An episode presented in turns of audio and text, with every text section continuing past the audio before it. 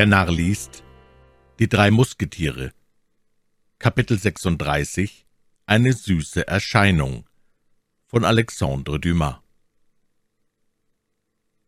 Die vier Freunde kamen zur festgesetzten Stunde bei Athos zusammen.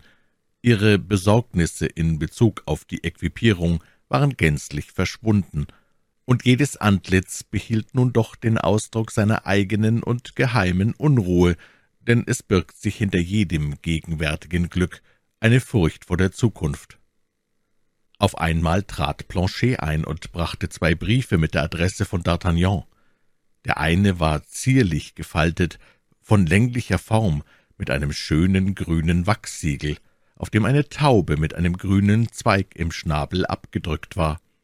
Der andere war groß und viereckig, auf ihm prangte das Wappen seiner Eminenz, des Kardinalherzogs.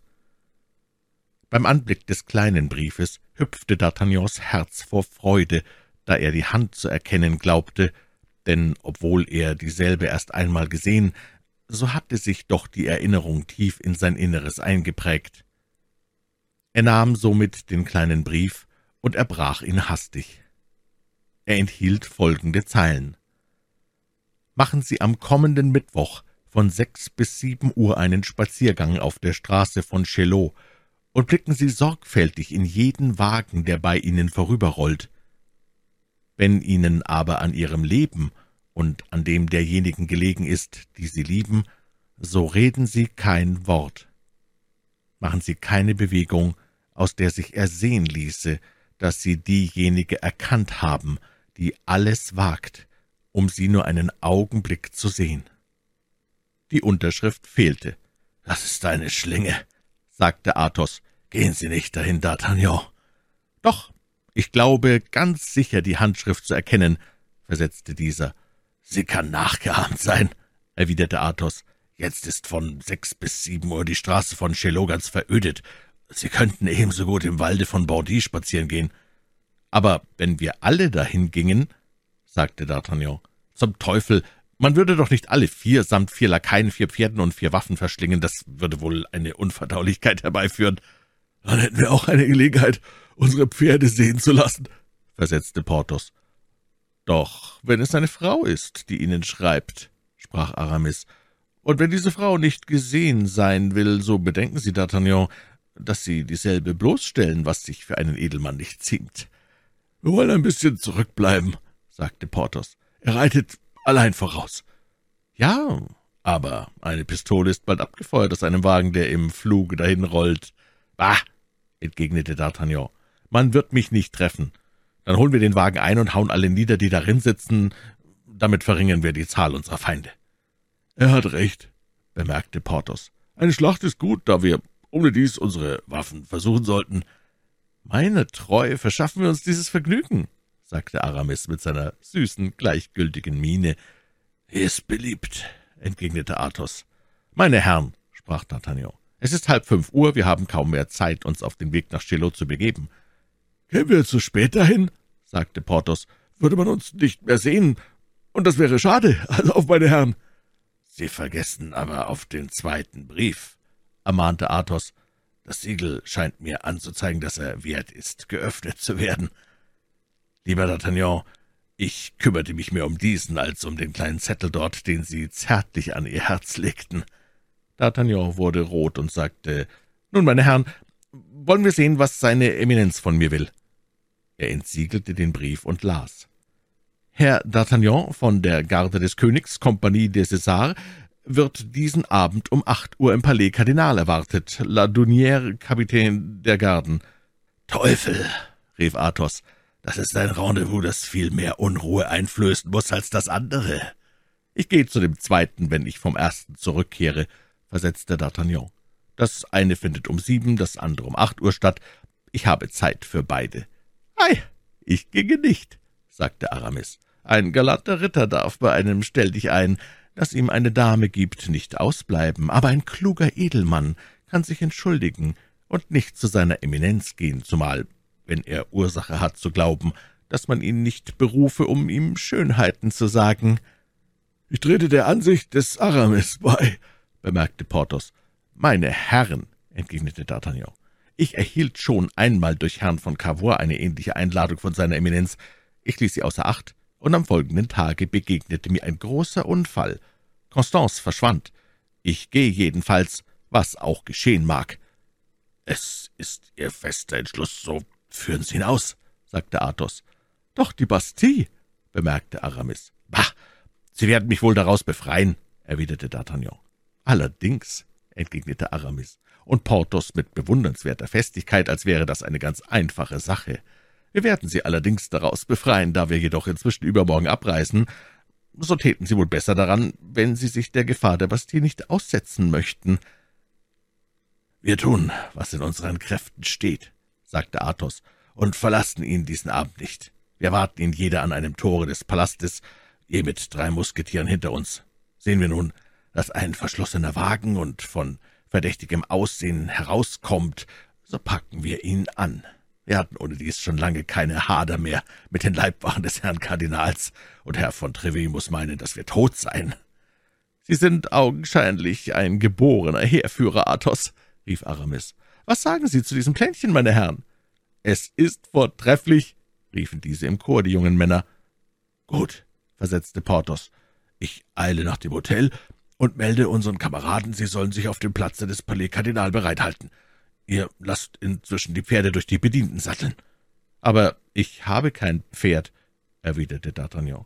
»Doch will ich eines von Herrn Treville nehmen.« »Das ist nicht nötig«, entgegnete Aramis. »Sie können ja eines von den meinigen nehmen.« »Wie viel haben Sie denn?« fragte D'Artagnan.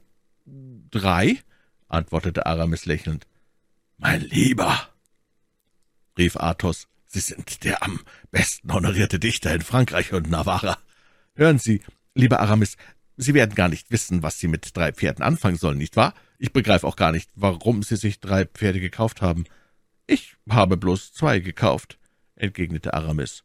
»So ist Ihnen das dritte vom Himmel zugefallen?« »Nein, das dritte wurde mir diesen Morgen von einem Bedienten ohne Livret gebracht, der mir nicht sagen wollte, wem er zugehöre und mir versicherte, er sei hierzu von seinem Herrn beauftragt worden.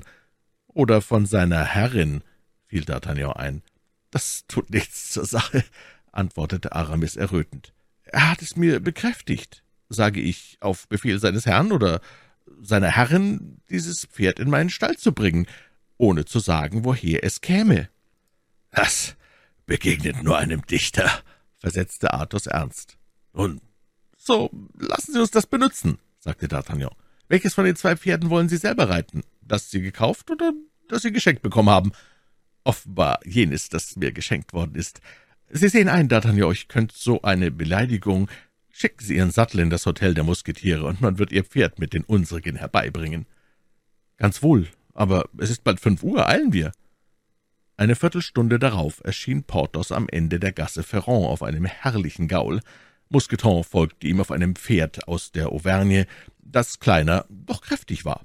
Porthos strahlte vor Stolz und Freude, und alle vier ritten nach dem Kai.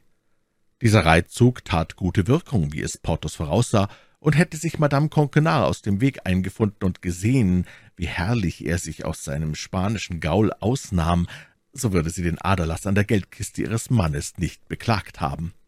In der Nähe des Louvre stießen die vier Freunde auf den Herrn von Treville, der eben von Saint-Germain zurückkehrte. Er hieß sie anhalten, damit er ihnen sein Kompliment über ihre Equipierung mache, bei welcher Gelegenheit sie augenblicklich von hundert Pflastertretern umgeben wurden. D'Artagnan benutzte diesen Umstand, um mit Herrn von Treville von dem Briefe mit dem großen roten Siegel und dem herzoglichen Wappen zu sprechen – es lässt sich erachten, dass er von dem anderen keine Silbe erwähnte. Herr von Treville genehmigte seinen Entschluss und gab ihm die Versicherung, falls er am anderen Morgen nicht erschienen wäre, so hätte er ihn, wo er auch stecken mochte, zu finden gewusst. In diesem Moment schlug die Glocke von Saint-Martin sechs Uhr. Die vier Freunde entschuldigten sich mit einer Zusammenkunft und beurlaubten sich von Herrn von Treville. Sie ritten im Galopp nach der Straße Chalot. Nach einer Viertelstunde des Wartens endlich, da es völlig Abend geworden war, rollte ein Wagen im starken Galopp auf der Straße von Sèvres heran. Eine Ahnung sagte D'Artagnan im Voraus, in diesem Wagen müsse die Person sitzen, die ihn hierher bestellt hatte. Der junge Mann erstaunte selbst darüber, wie ungestüm sein Herz schlug.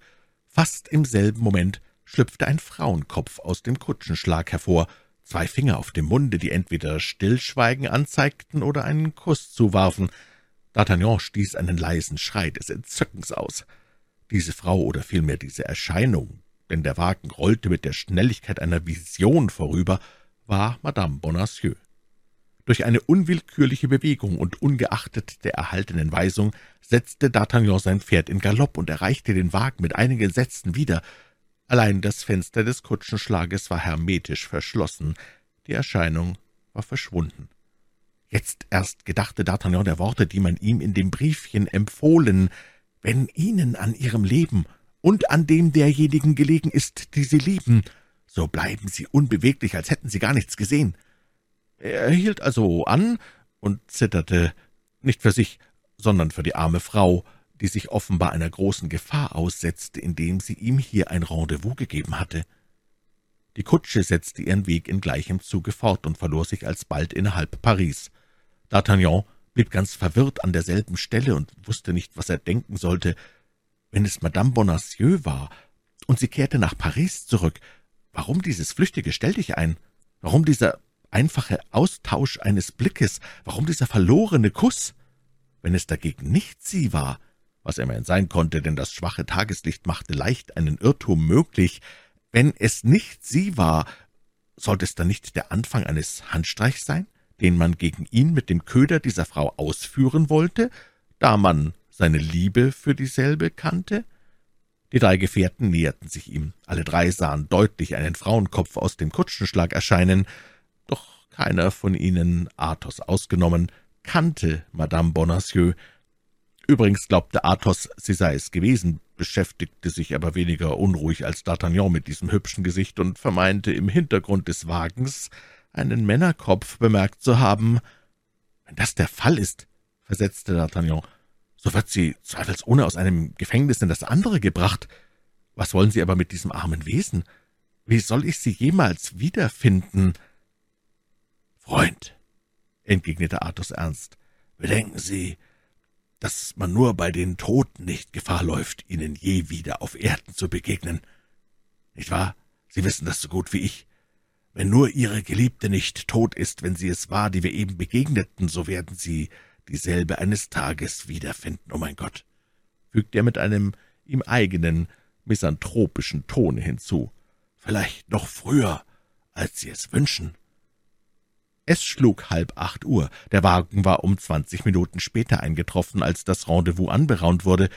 Die Freunde mahnten D'Artagnan, dass er einen Besuch zu machen habe, bemerkten aber, es wäre noch immer Zeit, sich davon loszusagen.